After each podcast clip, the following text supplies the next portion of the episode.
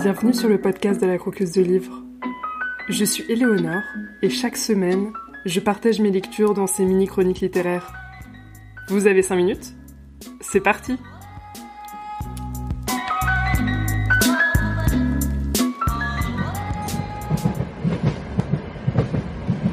Chapitre 1 À bord de l'Orient Express. Par la fenêtre à triple vitrage blindée de 7 mm, Yuri observait le lambalé des nuages. Huit ans avaient passé et elle s'ennuyait. Jamais elle n'aurait pensé qu'une journée dans un train puisse s'écouler si lentement, ni qu'elle puisse lire si vite tous les ouvrages qu'elle avait emportés. Elle avait même achevé deux fois le livre de contes qu'elle avait emprunté. D'un geste élégant devenu machinal, elle replaça une mèche rebelle derrière son oreille. Soudain, elle prit la lettre sur la table devant elle.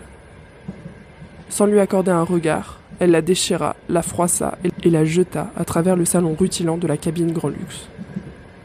Elle l'avait reçu de son père quelques semaines plus tôt. Il lui écrivait une fois par mois depuis qu'à l'âge de 13 ans, elle était rentrée au Japon. Mais cette lettre-ci tranchait sur leur correspondance habituelle. Il y sollicitait sa venue à Paris au plus tôt pour servir les intérêts de l'empereur et du clan Nekoema. Elle avait lu et relu cette maudite lettre à plusieurs reprises, cherchant les innombrables sens cachés que recelaient habituellement les écrits paternels. En vain. La missive ne semblait rien vouloir dire de plus que les mots qu'elle contenait. C'était frustrant, car Yuri se trouvait privé d'indices sur les intentions de son père et les raisons du voyage qu'il lui imposait. Une lettre blanche, en somme. Un saut dans l'inconnu. Même sa nourrice, Mariko, qui excellait dans l'art du décryptage, n'avait rien trouvé. La princesse fit la moue. Jamais encore son père ne lui avait fait l'affront de lui envoyer une lettre blanche. Dès qu'il s'était séparé d'elle pour qu'elle aille conquérir à son aise la cour impériale, il l'avait traitée en adulte, et chacune de ses lettres codées avec soin fourmillait habituellement de renseignements sur la situation politique du royaume de France et de conseils sur la conduite à tenir envers tel ou tel ponte japonais. Mais cette fois, rien de tout cela. Rien que des mots au sens simple et non équivoque qui lui semblaient d'une vacuité terrible. Elle n'avait pourtant rien fait qui pût engendrer l'ire paternelle. Alors,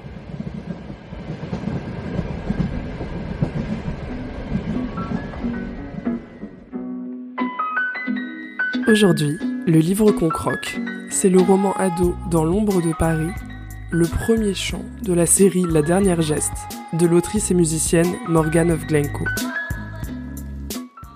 Nous sommes dans un XXe siècle alternatif et steampunk, où la France est toujours une monarchie, le Japon également, et où l'Orient Express est bien plus qu'un simple train.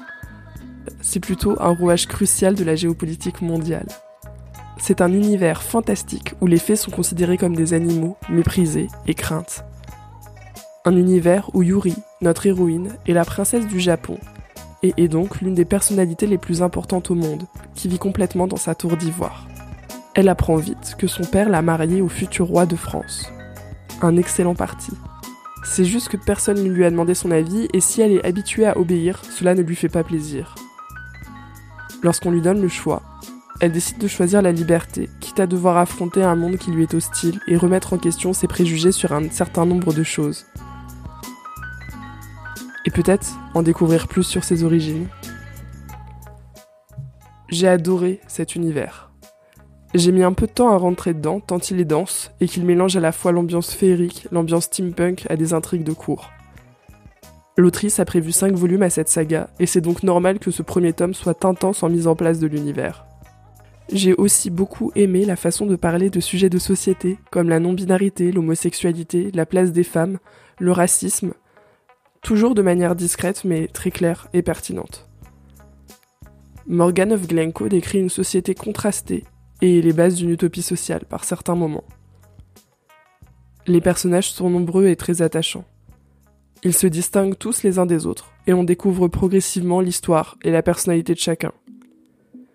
Les langues se mélangent dans le livre, japonais, anglais, keltien et français, et ça change tellement d'avoir une organisation politique de l'univers qui donne une place importante à d'autres pays que la France et les États-Unis.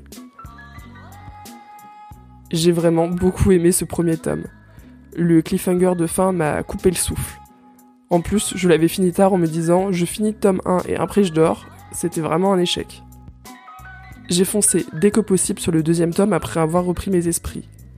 J'ai tout autant apprécié ce deuxième tome, le personnage de Yuri gagnant en complexité et les autres personnages se découvrant progressivement.